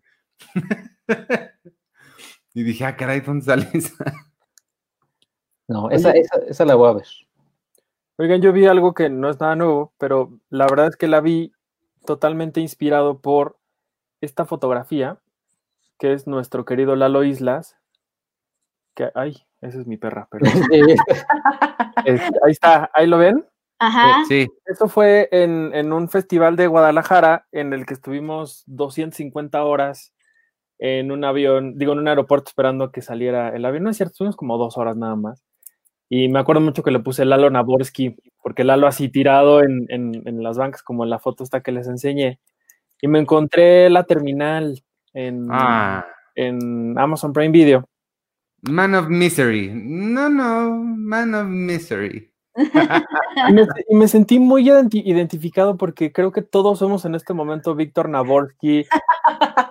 poder atrapados ahí en, en su, en su terminal. Digo, él tiene toda una terminal para poder encontrar trabajo y alimentarse de, lo- de, de galletas y trabajar empujando carritos y enamorándose de Catherine Zeta Jones. Pero yo creo que si todos nos volteáramos a ver ahorita al espejo, sí nos encontraremos así como, como el pobre de, de Tom Hanks en, en, ese, en esa terminal. Me gusta mucho esa película. Y sale Diego Luna. Es increíble. Siempre se me olvida que Diego sale Luna. Diego Luna. que le hacen así. Oye, sí No, es no cierto. olvida. Sí sale. Diego Luna. Sí, es Y cierto. Stanley Tucci, Y soy Saldaña. Soy Saldaña. Que en ese entonces era Saldaña todavía, no Saldana. ah, sí, sí. Ah, sí. Yo, ah, A mí, a mí me encanta la terminal. Que por cierto, hoy vi hablando de Zoe Saldana, hoy, hoy vi la noticia de que están haciendo una serie de Center Stage de Camino Ah, a la. Fama, la, la película de danza, donde creo que de Zoe Saldaña sal- salió de ahí, ¿no? Al mundo. Sí. Me Sí. emociona muchísimo. Mi hermana es fan de esa película. Stage es Todos increíble. los que bailan. Esa película es increíble. Me acuerdo mucho de una canción de Michael Jackson que sale ahí. Creo que es The Way You Make Me Feel. Sí, con la de Jamiroquai. Sí. Es Uy, cierto. Sí, es buenaza, buenaza. Entonces me emocioné mucho porque, porque ahí viene esa serie. Ojalá llegue aquí. Eso es lo malo. ¿quién la está Eh. haciendo? Eh, la No. cadena. ¿No es CW? Creo que sí, W. Sí. Si es CW, entonces tendría que aparecer en, en HBO. Ay, ojalá, porque de verdad sí la quiero ver. La- Yo quiero- yo ver la de-. La de los campeones, Mighty Ducks, que está haciendo Disney Plus. Oye, sí, eh, también. Que, pero no, no va a gustar. No quiero ver Lizzie McGuire y no estoy presumiendo como ustedes. La, no, la, noticia, la mía no. la noticia de hoy de Disney Plus es que va a estar Hamilton filmado, el teatro filmado a partir del 3 de julio. En Estados Unidos aquí va a llegar más adelante en el año. Pero eso es muy emocionante porque ya todos vamos a poder ver Hamilton por fin. ¿Eh? Sí, A mí me emociona un montón, no, es que, o también. sea, como estaban los precios, si en algún, bueno. alguna vez íbamos a poder ir a Nueva York o Hamilton venir aquí, iban a pasar como 20 años, porque de verdad los precios seguían altísimos, ¿no? Para la, para la obra. O sea, sí, yo ya me había hecho a la idea de que la iba a ver en el 2040. Yo, pero- Los que, Una- los una que vez- nos, los podescuchas que nos escuchen en el futuro, que porque esto pues, se queda subido ahí en internet y quizá nos escuchen en 5 o 10 años. eh, antes, amigos, la gente podía volar de un país a otro en- en aviones donde se subían muchas personas y llegaban a otras ciudades. Ahora ya no se hace eso, pero antes se podía y era bien padre. Le llamaban viajar. Desde que se inventó el teletransporte, eso ya, eso ya es obsoleto, por supuesto, ¿no? Pero antes eso hacíamos, viajábamos. Desde que ahora hay cápsulas donde no, no deben entrar con si hay una mosca, pero hay cápsulas ahí donde pueden entrar y se teletransportan. Oye, ¿no viste, hablando de Jeff Goldblum, ¿no viste el video del doble de Jeff Goldblum peleándose en la calle? Sí. Oye, y en, The Right Stuff, la película la de Harris, sale un Jeff Goldblum así jovencísimo. Ah, caray, no me acuerdo como de, de 19 años. Pues sí, debe ser, es como del 82 la película. Ajá. Luis Patiño nos pregunta, ¿ustedes creen que sí se estrena en tiempo la nueva película de Nolan Tenet? Pues hasta hoy, literal, hoy eh, está agendada para el 17 de julio. Y está junto con Mulan, ¿no? Mulan está el 24, una semana después. Sí, al parecer Christopher Nolan está trabajando mucho como para asegurarse de que las salas estén abiertas para su película. Está buscando la cura. ¿De qué Sí, es lo que iba a preguntar, ¿de qué forma está trabajando él para que se estrene la película? Pues no sé si está moviendo sus influencias, no sé. Está buscando la cura del coronavirus, así se está inyectando coronavirus y se está inyectando en otro brazo la cura y está probando. O sea, como que eh, eh, está la esperanza de que el año, el año se recupere no se va a recuperar, pero está la esperanza de que al menos se recupere algo del año cinematográfico con Tenet. Sí. Sí, será muy padre ver Tenet. Pero, por ejemplo, no sé, ¿ustedes sí sienten que, o sea, eso es una pregunta que podemos hacerle también a la gente que nos está viendo y, la gente que nos está escuchando, si nos mandan su, respuesta. ¿Ustedes sí irían al cine? Es decir, en julio, o sea, sí, sí es algo que dirían, eh, me voy a ir al cine, o sea, sí. Mira, yo, tuve que, yo tuve que salir el otro día, tuve que ir al banco, porque el banco con el, uno de los bancos con los que estoy es el peor del mundo y lo odié, porque tuve literalmente que salir de mi casa e ir a, un cajero a pagar porque no podía. Y, todo estuvo tan extraño ese día que me tuve que subir un camión para poder llegar al, banco. Ah, yo llevaba llevaba guantes, llevaba el cubrebocas. Bueno, parecía yo así como, ahora entiendo y ya no me burlo tanto de esas fotos que he visto en internet de gente que corta este galones de agua y se los pone encima. De verdad me dio tanto miedo y estaba yo tan angustiado que no les miento, llegué a mi casa y aquí antes de entrar aquí a la casa de todos ustedes, así literal me quité me quité la ropa, me puse otra que había dejado ahí y me metí corriendo a bañarme porque estaba yo así con la paranoia total. Y entonces, sí, yo, hago lo mismo. Que, en algún momento de la vida, y si es que lo hacemos, vamos a, va a estar muy raro el asunto. Yo sí creo mucho que, que los autocinemas y cosas que, que, realmente sí nos separen unos de los otros, sí van a ser como un poco el futuro cercano. Sí puede ser. Tú, ustedes, eh, tú Checo, Iván, este, ah, creo que ya nos contestaron algunos, ¿no? También. Eh, dice Pablo Hinojosa, depende, yo iría al VIP con alguien que conozca que no tenga coronavirus, o sea, que si tiene coronavirus no iría con esa persona, solo para ver ciertas películas como Tenet. Dice Aarón Cortés, ir al cine, claro que no. Eh, Marco Uriel Tainoco, si tengo que ir porque es mi trabajo y la crisis se viene per... Ah, no, pero como a, salir. Claro no, no. Ah, claro.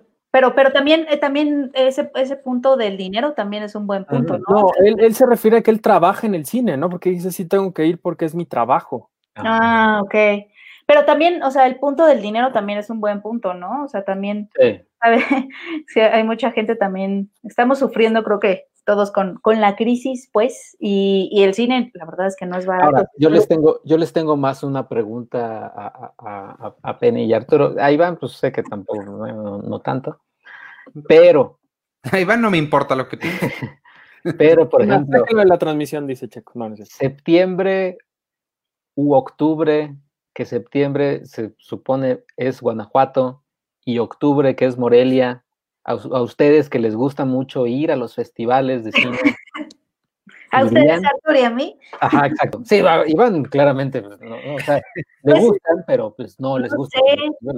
Es, un, es lo que estábamos platicando hoy, ¿no, Artur? Que, que sí, no sabemos también, digo, nosotros periodistas, eh, sería nuestro trabajo, pero no sabemos también si por ejemplo, los invitados internacionales aceptarían venir, Claro. eh, qué tipo de, qué tipo de reglas o, o qué tipo de condiciones se, implementarían, ¿no? Para, por ejemplo, es que pienso en, en las salas abarrotadas de Cinépolis Centro, o sea, como que sí hay muchas cosas que sí me pregunto si van a ser posibles o no, y si no están, me pregunto qué tan, qué tanto punto tiene hacer un festival en donde no estén esas cosas, ¿no?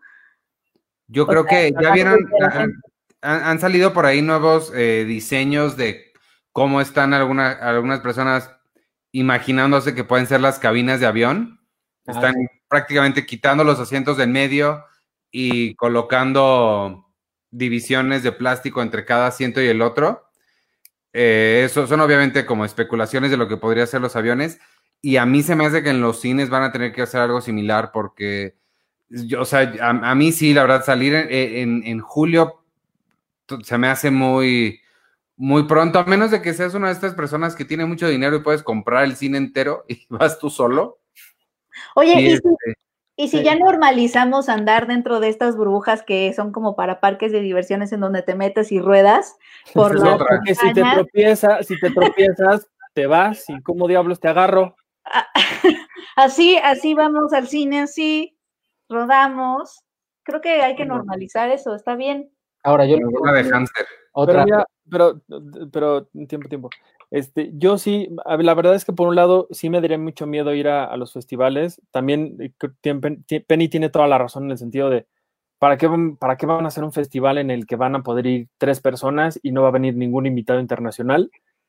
Y otra cosa es, se ha dicho que sí, Guanajuato va a ser en, en septiembre, Morelia sigue trabajando con aparente normalidad para octubre, y los cabos no han dicho nada, pero pues bueno, yo supongo que han de seguir muy con- confiados en que en noviembre van a poder hacer algo.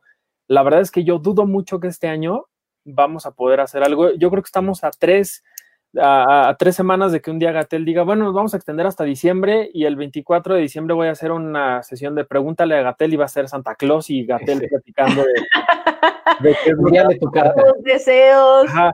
Yo sí creo que, que, que, digo, sí. evidentemente en el mundo real y en las cosas eh, van a tratar de salir lo más pronto posible. Hay muchas cosas que ya urge que salgan y que empiecen otra vez, como las fábricas y, y muchas cosas. Pero yo creo que en este caso, en el, en el tema del entretenimiento y lo que, lo que hacemos nosotros, que es de cierta forma el, el- el- el ocio, el entretenimiento, cosas que no son de primera necesidad, sí los van- se van a extender hasta que ya no se pueda. Y yo creo que más allá de las, de las cuestiones de administrativas del gobierno, la misma gente sí no va a querer hacer muchas cosas que solían hacer antes. Sí, Sí. mira, Teresa Isabel Jauregui Barajas está como en la misma línea. Dice, Yo iré al cine hasta el 2021. Este año está totalmente descartado. Es que sí, creo que esa, esa puede ser como, creo que es un sentimiento que se que, que comparte mucha gente. Sí, y pregunta a Marco Abril Tainoco, sí, eh, para mí, ¿tú sí irías a algún concierto que se hacen estando cada quien en su coche? Pues no. Ah, de eso, claro. Ven que Sí. también ya hay, ah, claro, son como auto, Autoconciertos. autoconciertos. Ayer en Alemania hubo uno, no sé si lo vieron. Sí, una, es, es un antro que es como muy conocido, que es uno de los más grandes, y literal así todos los coches y bailando, pero pues como que pues bailando sentado, ¿no? Híjole, sí, sí está. Sí, está raro. Ahora yo les tengo una pregunta, pero, o sea, quizás, o sea, pero es más como de, de, de- de trabajo. Eh, ¿Cuándo Imagina- que hay que entregar el texto? ¿Cuándo cerramos? ¿Cuándo es el susto? eh, oye, sí, ¿pa' cua- ¿cuántos caracteres? No, el de, imagínense que Tenet si se estrena, etcétera. Y también sería una pregunta para las distribuidoras que se están haciendo, pero función de prensa de Tenet. ¿Irían a, fun- a la función de prensa de Tenet en No. sala IMAX, No, etcétera? no, no, no, no, porque hay muchos compañeros, no, esos, no, eso ni siquiera son compañeros. Hay mucha gente colada a esas funciones de prensa que son los peores del mundo. Gritan, se emocionan, escupen, avientan las palomitas que están masticando porque quieren gritar lo que acaban de, de- de ver. No, No. Sí, sí está complicado. Está complicado. los colegas sí se portan bien, por eso no, no digo que sean ellos. y- pero y esa es otra. No, y esa es otra pregunta como para las distribuidoras que me imagino ellos están haciendo también. O sea, ¿conviene poner Black Widow en IMAX e invitar así a 100 medios? O, pues literal, en las oficinas que tenemos, y un grupito de 10 personas que aún así sería invitar a 10 personas en una salita y que nadie tosa porque... No, lo que van a tener que hacer para funciones de prensa, yo me imagino, y obviamente no tengo idea, es tal cual, te vamos a abrir el link, tienes de 8 de la mañana a 10 de la mañana para verla, o sea, la función de prensa es a las 8 de la mañana y es aquí y la ves desde tu casa. Y después de esa hora se cierra el link y nadie la puede ver. Digo que Sí, ya tú y Christopher haciendo Nolan así, diciendo, para esto hice mi película en IMAX Sí, 250 milímetros, para que tú la veas en tu iPhone. No, no, no, no.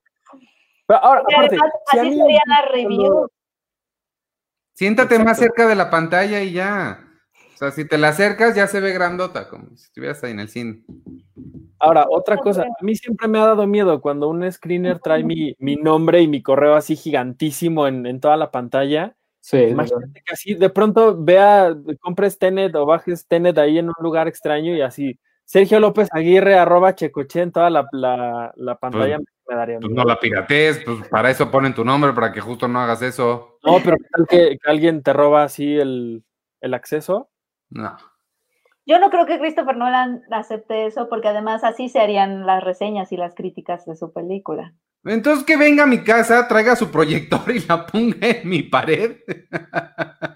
Híjole, sí, está, está, está, está difícil eso. Está difícil eso. Lo que sí pueden hacer, amigos, es este comprarme, Same su revista Cine Premier, donde les vamos a estar hablando de estas y otras cosas, Bien, ya sea de, de los estrenos cuando haya, o estrenos en streaming o en todas las plataformas, y qué hacer, y este, y sí se las recomiendo mucho porque está bien padre y les llega directo a su casa, como dice ahí en nuestra bonita publicidad de la Ciudad de México, podemos hacer que llegue directamente a su casa, ¿verdad, niños? Exactamente. Y sí, este, un beso a nuestra Claudia Sheinbaum. Coman plátano, coman plátano que no tiene carbohidratos. Oye, ¿qué pedo con esa mujer? ¿Con cuál? Oigan, pues, algo más de lo que quieran hablar o Con ya Bárbara de nos vamos a los Regil. comentarios. Con, espérame, con No, Bárbara de Regil Penny, porque Ah, ayer sacó un video diciendo que iba a hacer galletas sin ninguna caloría. Lo primero que tenemos que hacer es ponerle dos plátanos. Carbohidratos. Y pues obviamente el plátano no es aire, es- está compuesto de muchas cosas, incluidas las, eh, los carbohidratos. dos plátanos, pero sí tiene calorías. Sí, no, claro. Todo tiene Agua. calorías. Agua es lo único que no tendrá caloría. Pero sí está, está Sí. raro. Y ya. Ah, pues, Oye, este, pero digo, también ahí Iván tendrá que decir un poquito más porque él es, él es el hombre de ciencia aquí. Pero también Mira creo que sí nos va a dar, sí nos va a dar mucho miedo salir y, y tener contacto humano con la gente. Digo, todos nos morimos por abrazar, yo me muero por abrazarlos a ustedes cuando los vea, Eh, pero, pero también creo que sí vamos a salir de esto muy, muy germafóbicos, o no sé cómo se diga, pero también no tendríamos que caer en el exceso, no tendríamos que, que pues sí, como viene alguien y te echas a correr porque no quieres estar cerca de nadie, también creo que eso habría como que, pues vaya, no caer en ese exceso, no, no sé, creo que habría que, pues sí, calmarnos un poquito con respecto a eso. No quiere decir que cuando estés en una sala de cine, si es que regresamos a los cines y estés sentado con 30 personas, esas 30 personas te van a contagiar de algo.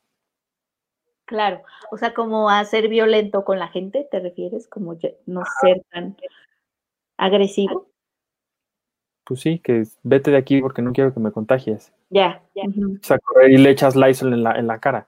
Como tú a mí, ¿Cuándo te he echado Lysol en la cara? cuando estornudé en el cierre y me aventaste el Lysol. Eso sí pasó. Pues lo que, En mi defensa, en mi defensa no nada más fui yo, fue So, Sí, fueron fue como el tres. señor que está aquí arriba de mí, que también dijo, ah, no, las cosas se van a calmar un poco una vez que haya salido la, la vacuna. Cuando, cuando exista la vacuna y esté ampliamente disponible, este, se van a, a calmar un poco las, un poco las cosas para poder salir, yo creo. Así es.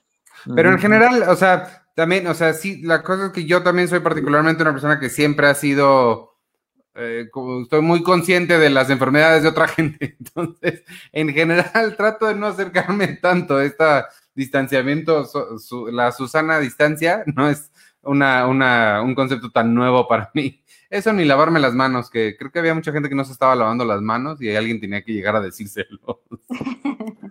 Oye, Marco Uriel Tainoco nos dice, sería bueno que la revista incluyera un muñequito. Eh, sí, hay, una, hay una versión de la... Es que tenemos varias modalidades de compra. Si te metes a elcolecto.com con doble L, elcolecto.com, sí hay una eh, forma de comprar la revista para que te llegue. Me parece que ahorita Víctor tiene un, un Funko Pop. Eh, nada más que, obviamente el paquete en el que llega la revista pues es más grande y, eso cuesta más. Este, entonces el precio me parece que aumenta un poco, eh, pero sí, sí hay, hay varias cosas que, que, están, que estamos regalando. No, quiero equivocarme en lo que estoy diciendo, entonces, espero no estarme equivocando, pero sí hay varias formas de tener diferentes regalos. Y la otra es que suscribiéndose van a tener acceso a varias cosas especiales que ya estamos, ya estamos pensando. Entonces, hay varias formas de, acercarse y de ser parte de la, comunidad. Ya. Muy bien. Exacto. Está bien. Este, se, siente, tan de hace 600 años cuando estábamos en ese cierre en la oficina que sucedió el, el Lysol Gate.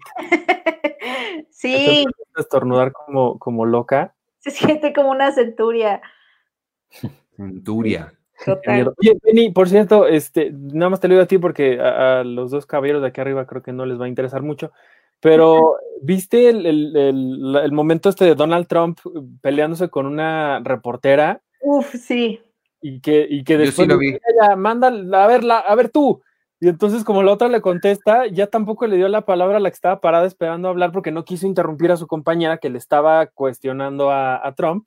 Ajá, ay no, qué horrible. Ese señor, ese señor, no sé qué hacer con ese señor.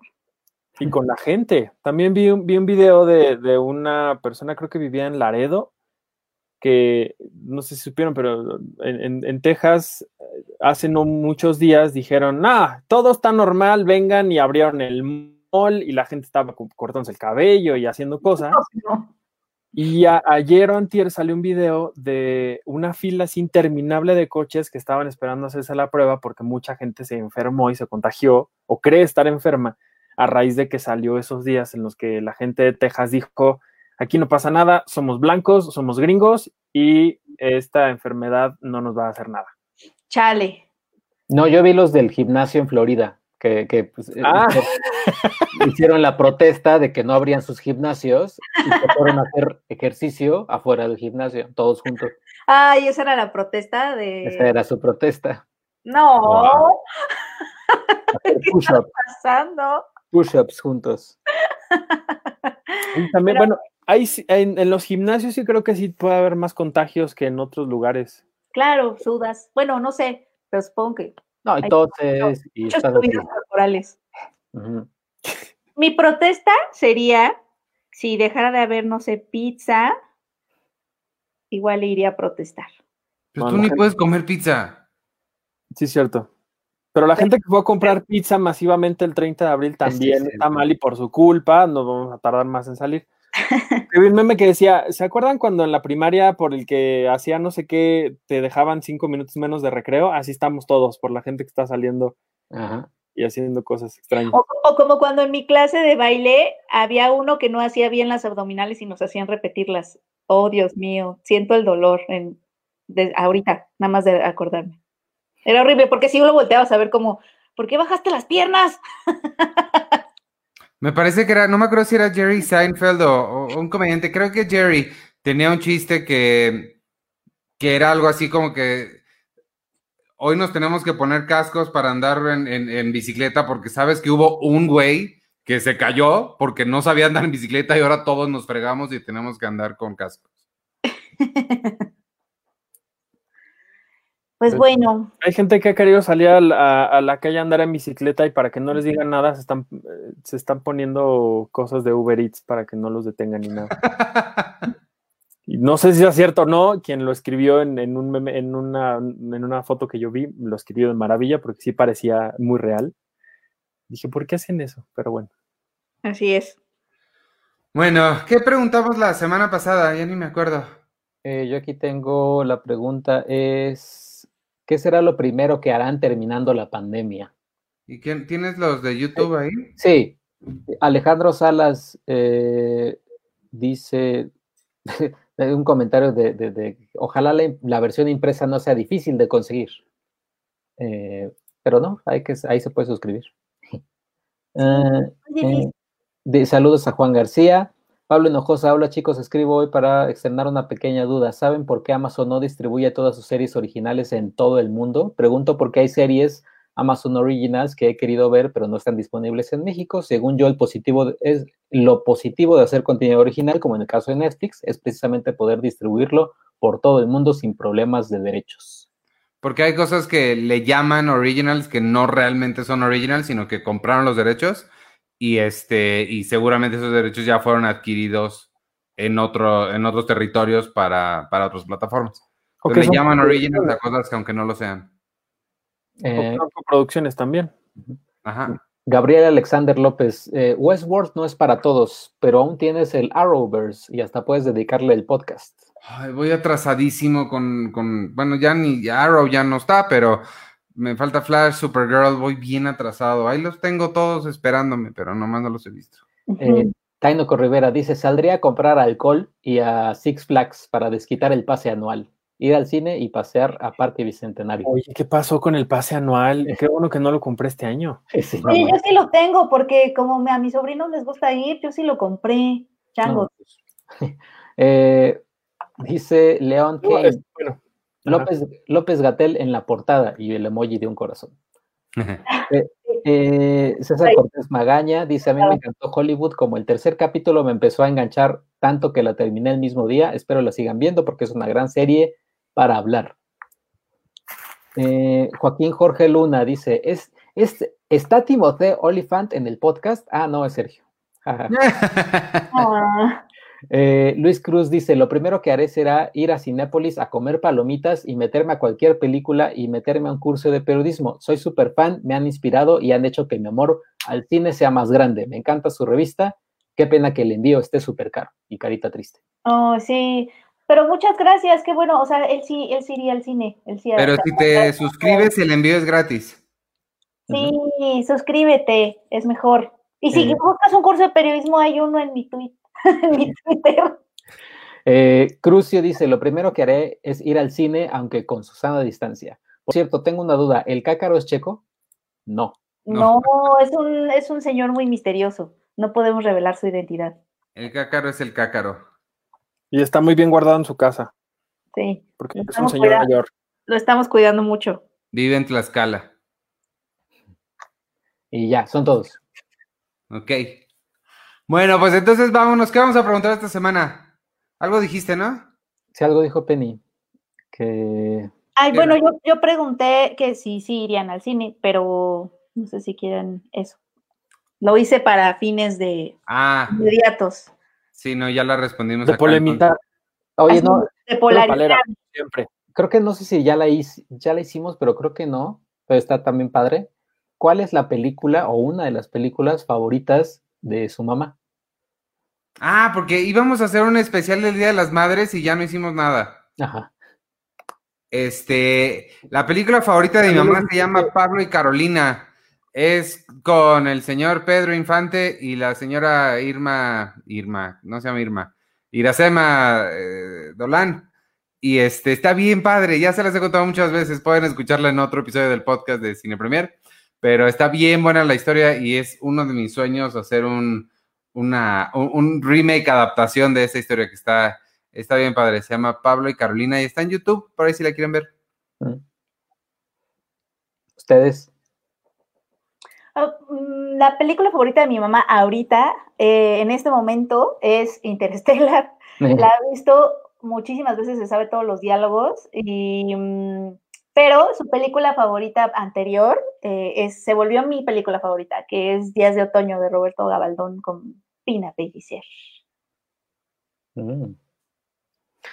Eh, yo, eso, igual que como, como Penny, mi mamá ahorita tiene o sea, tiene varias películas favoritas, creo, pero una de las que sí me acuerdo y, y que luego, luego también se, la pongo porque sé que le va a gustar. Eh, White Chicks. Ah, el, clásico, el, clásico, de clásicos.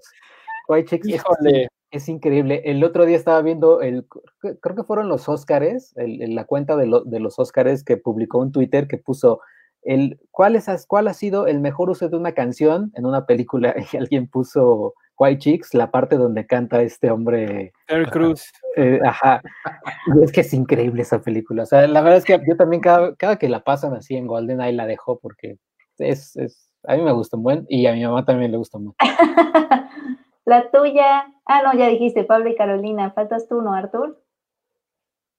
Pues estaba pensando en una y creo que puede ser cualquiera donde salga alguna de estas estrellas pop juveniles de los años 80 o sea, todo el elenco de Timbiriche, Lucerito, todos ah, donde salgan ellos. Como Fiebre de Amor y, todo eso. Todas esas, todas esas. fiebre de Amor. Soy libre era la de Yuri. Y yo las odio, las odio esas películas. yo, las amo también. A mi mamá también le gusta Tom Hanks. Cualquier película de Tom Hanks también.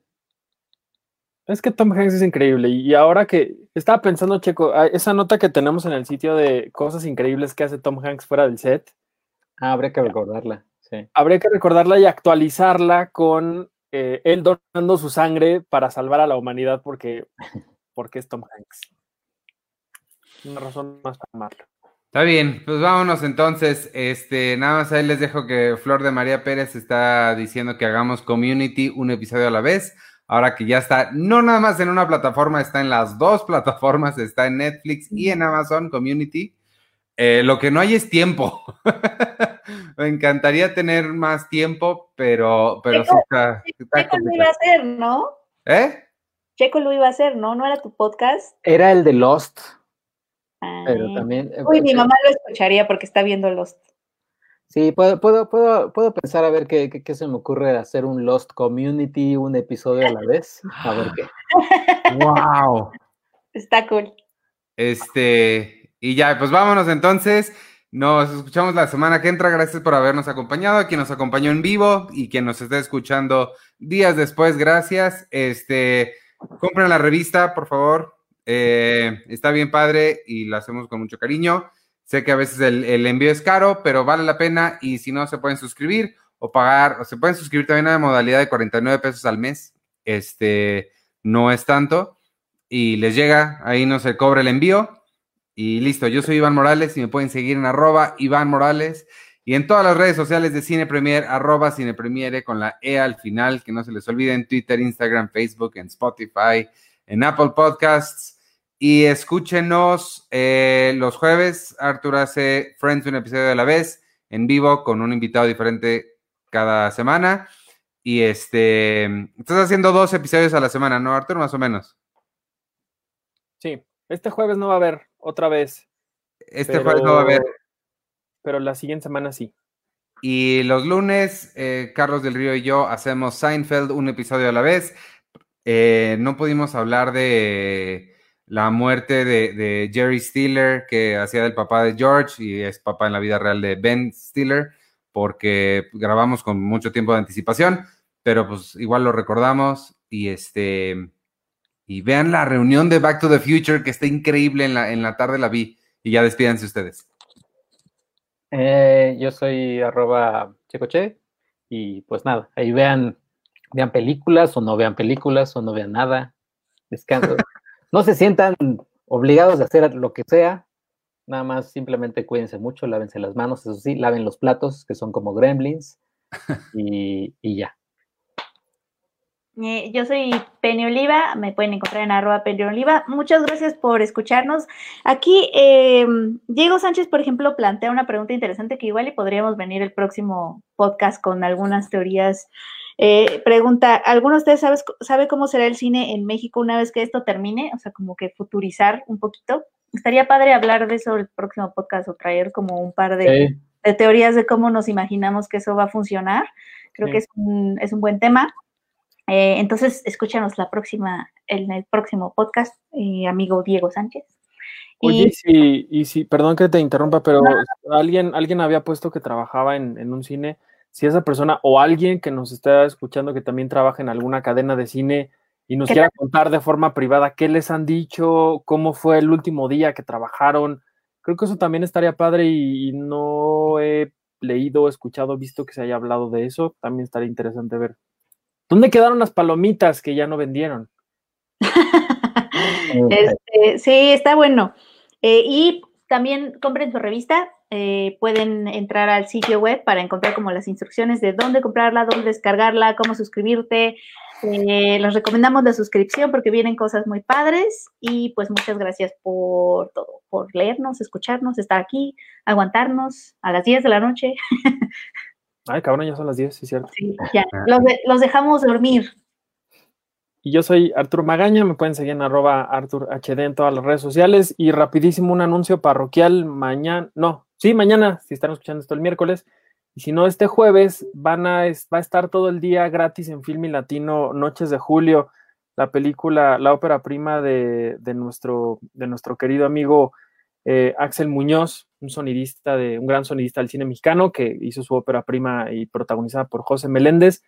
Va a estar eh, todo, el, todo el jueves gratis en Filmi Latino y a, las 6 de la tarde, creo. No sé bien, pero busquen en las redes del IMCINE. Va a haber una charla con él, con José y no, no recuerdo con quién más sobre esta película. Y él siempre escucha el podcast, entonces, pues un abrazo para él y pues un abrazo para todos. Cuídense mucho. Ya. ¿Qué? ¿Ya? ¿Ya? Adiós. Es que como te llega así ahorita el, el delay a ti, Iván, por eso. Vamos como tú estás en Londres y nosotros aquí en México. Adiós. Bye.